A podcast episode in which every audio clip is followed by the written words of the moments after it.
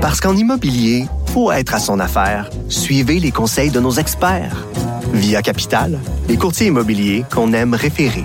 Bonne écoute. Alors, on va aller rejoindre tout de suite Sophie Durocher. Je sais que Sophie a un lien particulier avec, euh, avec le Liban également. Salut, Sophie.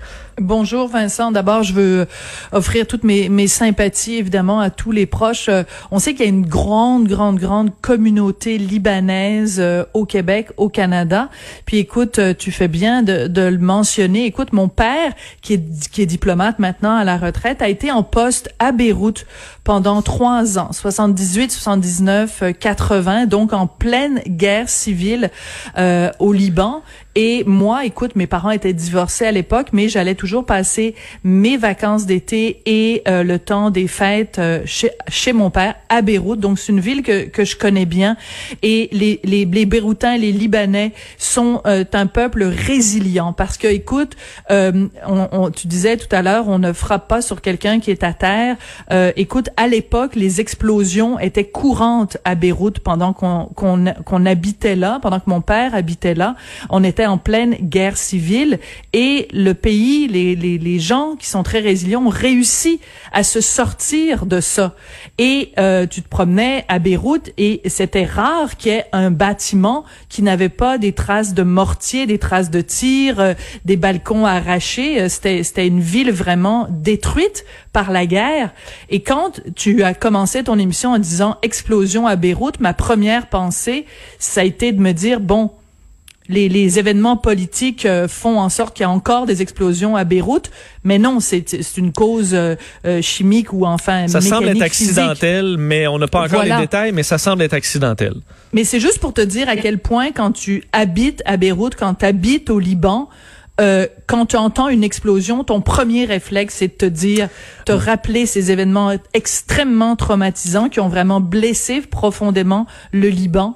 Donc, encore une fois, vraiment, mm. toutes mes sympathies euh, au peuple libanais qui euh, manifestement euh, euh, fait face aujourd'hui à une autre épreuve parmi une longue liste d'épreuves. Vraiment, ce, ce peuple-là n'est pas épargné. Mais tu le tu fais bien de, de mentionner parce qu'évidemment ils, ils, y ont goûté au niveau des, des, des, explosions par le passé. Je voyais sur des images qui circulent, mais au compte-goutte, vu la situation et beaucoup de, de, de, de, Libanais sur place qui, évidemment, les rumeurs les plus folles circulent que c'est une que c'est un missile, puis on, on le comprend. Plusieurs endroits, l'Internet n'est pas accessible, ils n'ont pas l'information. Donc, tout ce que tu vois, c'est ton quartier complètement dévasté, soufflé par une explosion. Donc, mm. c'est la confusion euh, présentement.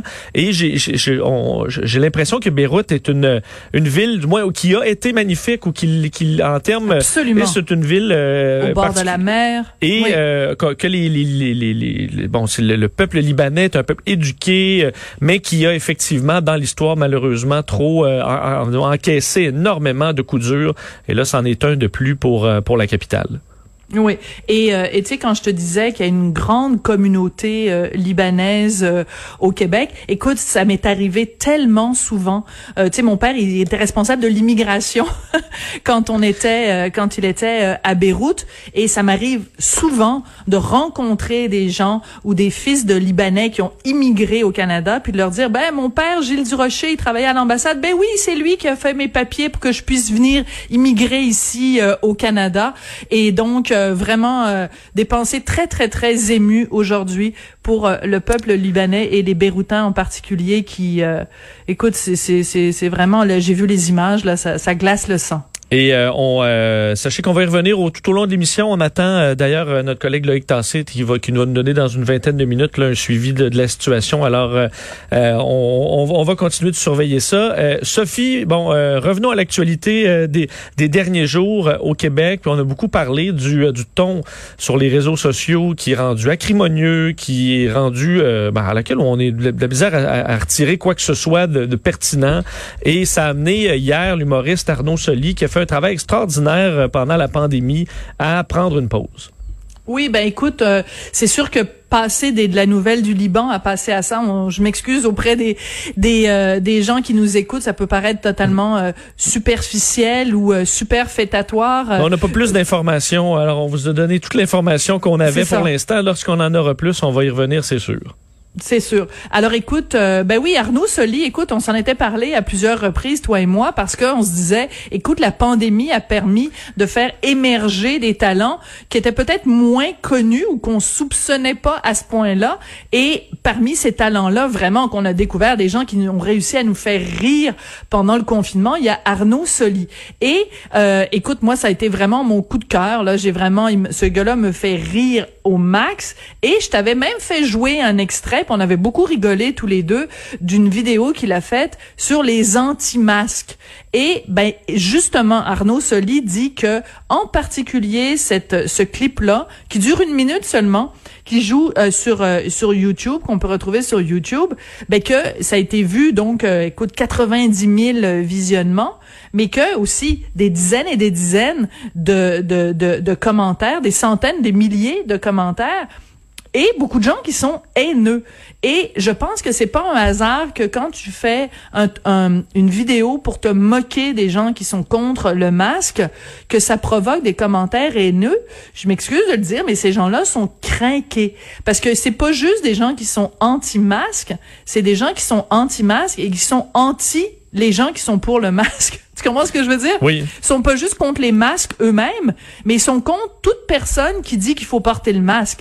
Euh, alors, ce comportement-là de tenir des propos haineux concernant Arnaud Solis, c'est totalement inacceptable. Puis écoute, j'aimerais ça qu'on en fasse jouer un petit extrait, peut-être un 30 secondes, juste pour qu'on voit à quel point, justement, Arnaud Soli lui-même n'est pas agressif. C'est juste, c'est vraiment très drôle. Là. On l'a pas, Sophie, finalement, euh, ah l'extrait, on, me fait, on me fait signe que non. Mais effectivement, il jouait le, personnage, euh, disons, enragé aux, anti-masques et euh, on l'avait fait jouer même, on avait fait jouer un extrait ici. C'était très, euh, c'était très bien fait, disons, très habile. Très, très, très habile. Écoute, moi, je pense que, tu sais, on savait plusieurs fois qu'on s'en parle, Vincent.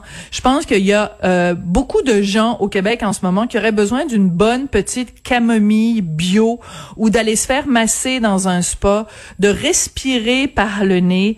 Euh, c'est vraiment pas si grave que ça, porter un masque. Il y a rien qui justifie que ces réactions euh, complètement euh, hystériques, démesurées par rapport à, l'effort qu'on vous demande. Puis, tu sais, je pense que on, a commencé l'émission en parlant à, de ce qui se passe à Beyrouth. Tu sais, je veux dire, euh, il faut remettre un peu les choses en perspective. Tu sais, je veux dire, on vous demande juste de porter le masque pendant 10 minutes pendant que vous achetez des beignes au Tim Hortons. Là, on s'entend dessus que comme sacrifice humain, là, c'est pas très très très exigeant? Effectivement, euh, Sophie, je te mets en attente un peu. On va revenir euh, parce qu'on veut, je veux revenir sur euh, des, des, des, effets de la pandémie avec toi, surtout sur un texte vraiment extraordinaire de The Atlantic. on y revient dans quelques